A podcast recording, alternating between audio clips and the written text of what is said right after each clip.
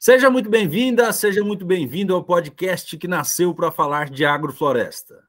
No episódio de hoje, nós vamos falar quais são os melhores adubos para agrofloresta. E eu convidei um grande amigo que já morou comigo, já trabalhamos juntos, que é o Andrei.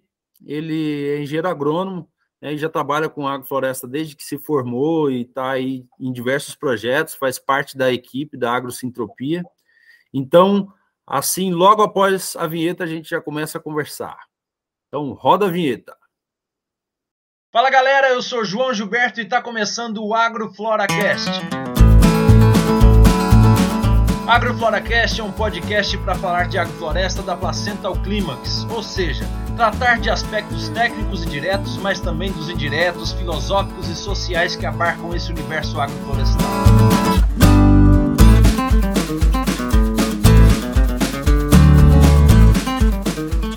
Bom, Andrei, primeiro já agradecer de antemão aí a, a participação e, e, vamos já direto para o assunto, né? Esse podcast aqui ele tem um propósito da gente ser direto com as coisas, a gente não fazer muito floreio, mas também tem coisa que não dá para a gente já chegar direto ao ponto, né? Por exemplo, o assunto é quais são os melhores adubos para a floresta. Então eu te pergunto, mesmo sabendo que você já não vai responder de cara, Andrei. Então, diga aí, quais são os melhores adubos para a floresta? Então, Gil, primeiro grato também por ter convidado para falar a respeito de, de adubação em sistemas agroflorestais. E realmente não dá para a gente chegar e falar assim, porque a gente precisa de conhecer cada área, qual que é a realidade de cada local, assim, para poder fazer uma melhor adubação. Se a gente trabalhar pela agricultura, dos princípios da agricultura sintrópica, até fala, né, que seria o insumo, o maior insumo seria o conhecimento. Mas a gente sabe também que muitas das áreas precisam de um, de um aporte inicial de, de adubação orgânica, melhor, ser adubação orgânica, para poder dar um impulso de, das plantas começarem a se desenvolver. Quando a gente observa uma área que está bem degradada e ainda quer plantar uma planta bem exigente, por exemplo, um, abacateiro, um mangueiro, uma bananeira, e se não realizar essa, essa adubação, o sujeito não dá uma produção, a planta não se desenvolver tão bem, não ter uma sanidade, porque a adubação seria simular um ambiente de, de abundância. Então, você assim, não tem um melhor adubo, vai depender da, de cada condição do local, e também, e também, uma coisa importante, tem que ver a condição de acesso aos insumos que existem na região, porque o adubo, é, o melhor adubo, às vezes, é, é o que tem disponível no local, né, se for pensar bem. A pessoa não é, tem a gente a gente fala de, de agricultura de processos, né? Na agricultura sintrópica a gente trabalha com os processos, né? Mas tem, tem exatamente isso que você falou. Com os processos é possível a gente chegar na abundância, é, né? Mas tem esse tempo, né?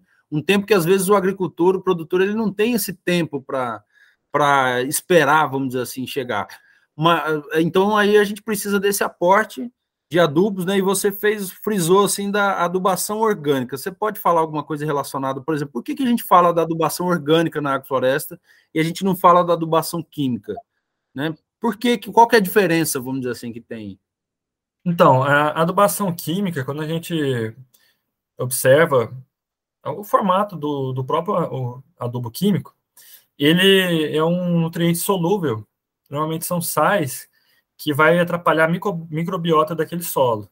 Então, como na agrofloresta, um dos princípios é a gente trabalhar com a vida, com a natureza, trabalhar no fluxo da vida, isso faz uma diferença, porque seria como começar forte, mas depois não ter aquele suporte da base de, da biologia do solo para poder continuar no desenvolvimento do sistema. É interessante isso, porque se a gente fazer uma adubação química, o sujeito não tem uma, uma vida de solo, e essa vida ela é essencial para a continuidade do, sistema agroflorestal, é uma base assim, para poder ter as interações entre as raízes, trazer a, a parte da, da micorriza e a adubação química tem esse, esse porém também, de como que a gente vai trabalhar com a vida de solo. E é um adubo também muito solúvel, normalmente ele já é disponível rapidamente para a planta, e isso também interfere no metabolismo da planta. Ela se desenvolve tão rápido que ela, e, e os outros elementos necessários sujeito não ser absorvidos na mesma velocidade naquele momento da fase de desenvolvimento da planta. E isso causa um desequilíbrio. E uma planta sem, sem um equilíbrio nutricional, sujeita também a ela se adoecer, aquela lei da teoria da trofobiose, que a planta precisa estar ter uma adubação equilibrada, também precisa ter uma necessidade de água, necess, é, o que ela precisa, tem plantas que precisam de mais, tem plantas que precisam de menos, necessidade de luz, o ambiente, como que ela está, tudo isso para poder trazer uma sanidade para as plantas. Então, a adubação química tem esses poréns. Certo. E assim, então, então vamos ver se a gente consegue para trazer para as pessoas de uma forma um pouco mais prática, assim. Eu tenho uma área, como você falou, cada área é uma área. Então, como é que uh, qual que é o procedimento para a pessoa entender quais são os melhores adubos para ela naquele naquele contexto? Ó, primeiro, primeira pessoa conhecer como, como que é a disponibilidade de insumos na região, mas é importante também ela pensar o que, que ela consegue produzir na própria fazenda na própria área, na própria chácara, o que, que ela consegue fazer. Se a pessoa tem uma área pequena, um quintal, uma chácara, ela pode fazer uma compostagem, um biofertilizante, isso também já auxilia. Cinzas. Agora, o adubo específico vai depender do, do sistema também. Se for um sistema, por exemplo, para restauração florestal, será que tem uma necessidade grande de aporte de adubação orgânica? Vamos dizer assim, no mesmo conteúdo do que de uma, uma área de produção comercial, principalmente em áreas de produção comercial, uma agrofloresta assim, para hortaliça, para frutíferas, é importante a gente fazer uma leitura da área. Essa leitura a gente pode fazer como? Utilizando uma análise solo, que é uma ferramenta que faz a coleta de, de solo em campo, faz uma, uma amostragem. Essa amostragem ela vai ser representativa daquela área, e ela vai dar os resultados químicos e físicos dos nutrientes químicos que existem, dos elementos que existem naquele solo, a disponibilidade daqueles nutrientes também, dependendo da análise do solo, e a, e a parte da textura do solo, que são um aspecto físico, que vai influenciar também no, no melhor adubo, no melhor insumo. E isso vai, vai também, se a pessoa tiver uma condição de fazer uma leitura da área antes da análise solo facilita também para ela, ou complementa uma leitura do ambiente, como, como diz. Verificar as plantas bioindicadoras, porque, por exemplo, a análise solo vai dar os elementos químicos e a textura, beleza. As, algumas plantas bioindicadoras também podem indicar como que está a parte de nutrição daquele solo, como que está. Se a gente olha a parte também de, de compactação, algumas plantas indicam.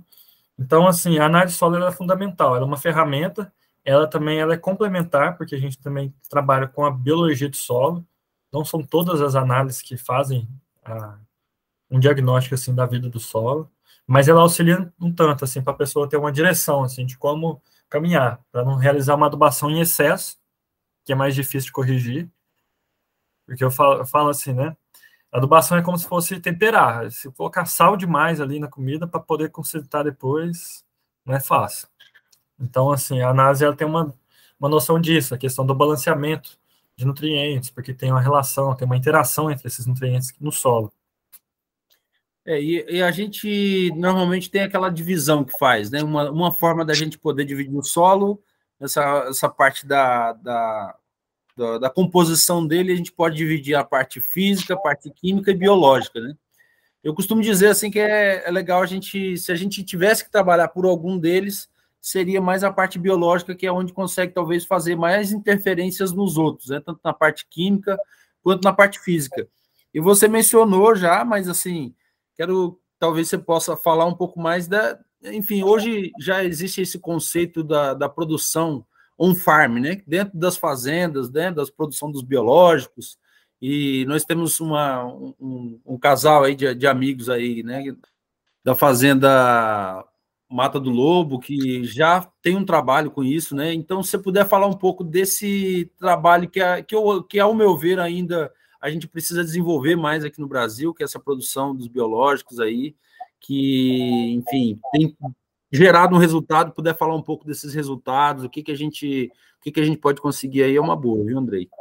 É, essa parte dos biológicos é uma parte que hoje assim eu vejo que ela que vai trazer uma sustentabilidade também na adubação, principalmente em sistemas agroflorestais. Porque o adubo orgânico em si, que seja um, nem mencionei ainda, né?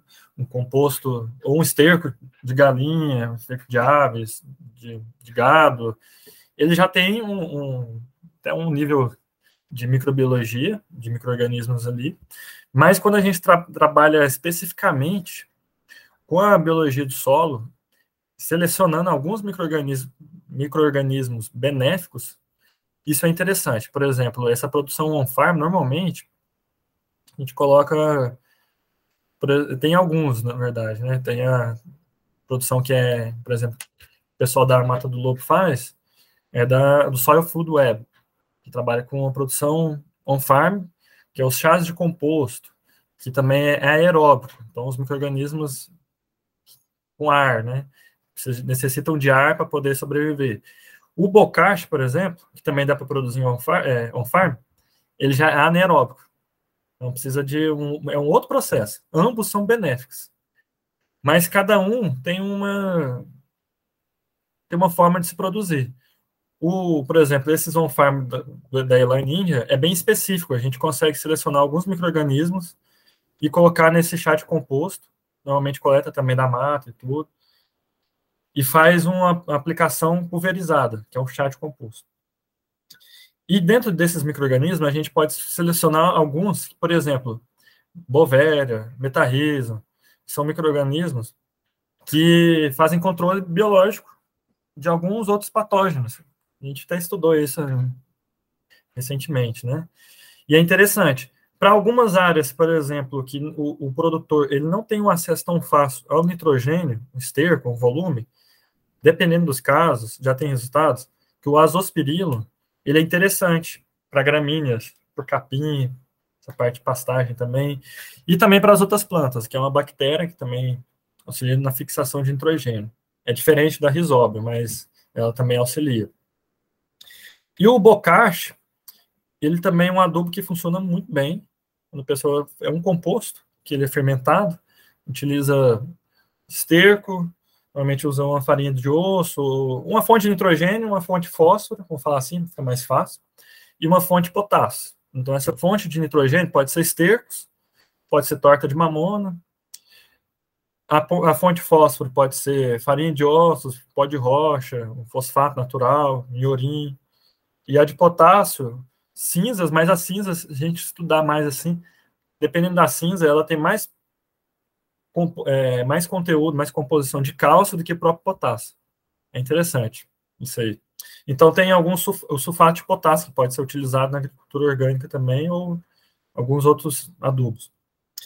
E aí, com mais um material fibroso, que seria mais carbono também, a gente faz essa, essa mistura tudo, coloca farinha, farelo também de arroz, coloca os micro-organismos eficientes, dentro de, desse composto e mistura tudo.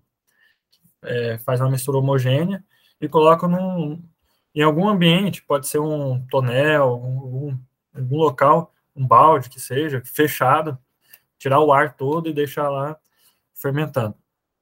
E isso depois vai virar o quê? A gente vai fazer uma adubação que vai suprir a necessidade nutricional daquela planta naquele momento, mas também já inocular alguns micro-organismos. Inclusive, dentro do DCM, a gente pode colocar o, o, esses que eu, que eu, mencionei também, a bovéria, o metarrizo, o azospirilo. Então, assim, essa produção on-farm, ela vai ser cada vez maior e, e a gente precisa conhecer mais, para não só aplicar um, um esterco e achar que vai ser, vai resolver. Ah, legal. Eu acho que eu acho que a gente já tem bastante conteúdo aí para poder, para o pessoal poder já pesquisar um pouco mais a, a, a, além do, do, que já foi dito aqui, né? E acho que, como resumo que a gente pode tirar, a gente falou aqui quais são os melhores adubos, você citou alguns deles, né? Então, é, vamos fazer um apanhado geral aqui, né? Que você falou da, da gente observar a área, da gente fazer análise de solo, e a partir disso ver qual é a disponibilidade, né? E aí, como, como é que você vê essa coisa da disponibilidade? Por exemplo, existem alguns adubos que às vezes a gente precisa buscar, que de longe, né? Vamos dizer, por exemplo, você deu a, o exemplo do iorim. Às vezes a gente precisa comprar ele e não tem com tanta facilidade onde a gente está. Mas às vezes para aquele solo é interessante. Então, qual que é o ponto que a gente leva em consideração no sentido de tipo, vale a pena eu comprar esse adubo que ele é mais caro, ou vale a pena eu, eu buscar ele de longe? O que, que, que, que é importante levar em consideração dentro disso? Dentro disso, é importante a gente levar em consideração a composição desse, desse insumo, no sentido de da concentração de determinado nutriente. Porque algum, dependendo do, do, do insumo, ele é mais caro, mas ele tem uma concentração até mais alta de, de fósforo, por exemplo, iorina ainda tem fósforo, potássio, e os micronutrientes. Isso é um custo. Mas, dependendo, é uma garantia para dar um resultado. Porque tem, tem adubos, por exemplo, de, de pós de rocha, que tem uma, ele é muito tem vários elementos, mas uma baixa porcentagem. Então, assim, às vezes tem, necessita até de um volume gigante. O, o tem estudos que mostram que para pó de rocha, isso é estudos antigos que eu estou lembrando agora, acima de 300 quilômetros já fica inviável por conta do frete, porque são toneladas por hectare. Claro que num sistema agroflorestal, em geral são áreas menores, compensa a gente comprar, por exemplo, um, um iorim e aplicar. Isso dá um resultado bom, principalmente para hortaliças, que elas precisam. Ele, como ele é um termofosfato, ele já tem uma disponibilidade mais rápida desses, desses nutrientes. Então é interessante. Só traduz aí para o pessoal que talvez não está familiarizado aí, um termofosfato. O que, que, é, o que, que é um termofosfato? Ele é, é o iorim também é um pó de rocha, só que ele foi passado com tratamento térmico. Ele foi esquentado aquela rocha ali, depois e moída, né? E isso faz, faz com que os nutrientes que tem naquela composição da rocha sejam mais fácil de assimilação pelas plantas, produzindo assim. Já fica mais disponível. Diferente de um pó de rocha puro, vou falar assim, que ele tá, ele ainda está na composição dele inicial, só foi uma rocha moída, e ele, ele, o resultado dele é mais ao longo dos anos. Tanto que para o pó de rocha ter uma eficiência boa de, de resultado, ele precisa da, da microbiologia de solo. Ele trabalha aliado, porque o resultado dele vai ser pelos microrganismos que vão vão fazer aquela mineralização, né, dos nutrientes para eles. Então, isso, isso é interessante, porque o sujeito pessoal fala, ah, pó de rocha não funciona, mas como está essa vida de solos? Não adianta só aplicar um pó de rocha e não ter uma cobertura de solo, não ter os micro-organismos. Legal, André. Eu acho que, enfim, o propósito do podcast não é a gente esgotar os assuntos, né? A gente tem muita coisa ainda que pode ser pesquisado, pode ser falado, mas para que seja uma, uma forma mais suave, vamos dizer assim, mais rápida do, pessoal poder ouvir. Acredito que a gente já falou bastante coisa aqui. Se tiver alguma coisa mais que você queira fazer, quer, quer considerar a respeito disso, né? O título, quais são os melhores adubos aí. Faça então, por gentileza, aí umas considerações finais e a gente a gente conclui? Então, eu vou fazer uma consideração assim, até de experiência que eu tive, porque teve uma época que eu não gostava muito de adubar, não. Mas eu não estou falando para as pessoas também se chegar e, e adubar as áreas, tudo, assim, só porque eu estou falando assim, ou, ou sem saber assim, o que está fazendo. E eu vi aqui o que acontecia. Depois eu fui perceber, as áreas estavam bem degradadas e realmente eu estava querendo plantar agrofloresta só por processos e querendo um resultado de imediato. Então, assim, se a pessoa quer plantar uma agrofloresta sem a utilização de insumos, é muito, muito bom, assim. Mas ela tem que saber que o resultado não vai ser no momento. E ela vai ter que conhecer algumas plantas chave que já estão se desenvolvendo naquele região, naquele local, que está vindo bem, e começar a plantar mais delas para poder estabelecer processos e elas criar a vida do solo para poder assim ser os adubos, né? Porque pelas, pelas plantas também, pela, por meio de podas, que nós não, nem mencionamos ainda, pode ser um outro assunto, é, a poda também vai ser um, um bom adubo. A matéria orgânica, o aporte de matéria orgânica no solo também facilita para manter o, o adubo que foi aplicado, mas essa matéria orgânica de podas, isso, essa ciclagem de nutrientes também é bem interessante, só que demora. Se a pessoa quer ter uma agrofloresta produtiva, pensando assim em hortaliças, é interessante ela conhecer, fazer uma análise só, se possível, mas se não, ela conversar com as outras pessoas, quem já está cultivando na região, como que ela faz aquela adubação orgânica, se for o caso, e estudar também, e observar muito, é muita leitura também. Ah, eu podia, eu joguei um, um volume, nossa, mas será que eu joguei muito? Será que se eu jogar um pouco menos? Adubação eu posso até jogar uma quantidade elevada, mas se eu começar a observar e querer sempre jogar menos, é melhor. Para o sistema não ficar, vamos dizer assim, de tão dependente, porque quanto mais adubo, dependendo do adubo, até para criar uma vida de solo, aumenta a dependência. Se colocar muito fosfato, dependendo dos micro-organismos que vai estar ali para disponibilizar o fosfato da matéria orgânica, para que, que eles vão trabalhar, né? Muito nitrogênio, ele não, não tem necessidade de desenvolver os micro-organismos, sendo que a gente já está colocando. Então, assim, reduzir aos poucos, também por conta de custo, porque uma adubação é, também pouca adubação não dá uma produção tão legal e muita adubação sujeito a aumentar tantos os custos e não ter um resultado tão diferente. Então, assim, é importante a gente estudar o sistema e saber que até na adubação a agrofloresta não é receita. Essa é a mensagem, assim. Até na adubação a agrofloresta também não é receita. Legal, Andrei. Valeu aí pela conversa. Acho que ah, as informações que foram trazidas são bem ricas para a gente já começar a avaliar mais essa coisa de olhar para a área, fazer essa leitura e ver a importância da análise de solo e utilizar o adubo adequado para cada ocasião. Então, gratidão aí, Andrei, pela participação, tá? Para quem quiser saber um pouco mais do trabalho do Andrei, procura aí ele no Instagram, me fala aí, Andrei, de novo aí o seu Instagram de cabeça que eu não lembro. Procura Andrei Oliveira. Andrei.oliveira.142. E o Andrei também faz parte aí da equipe da Agrocintropia, quem, que, que eu acredito que boa parte dos nossos ouvintes já conhece a Agrocintropia, mas também dá para procurar lá no Instagram. Tá? A Agrocintropia tem um trabalho muito legal. E é isso, minha gente. Grato aí por, pela, pela atenção, por terem ouvido. E até a próxima. Até a próxima. Grato também pela atenção, ter ouvido. E é isso aí.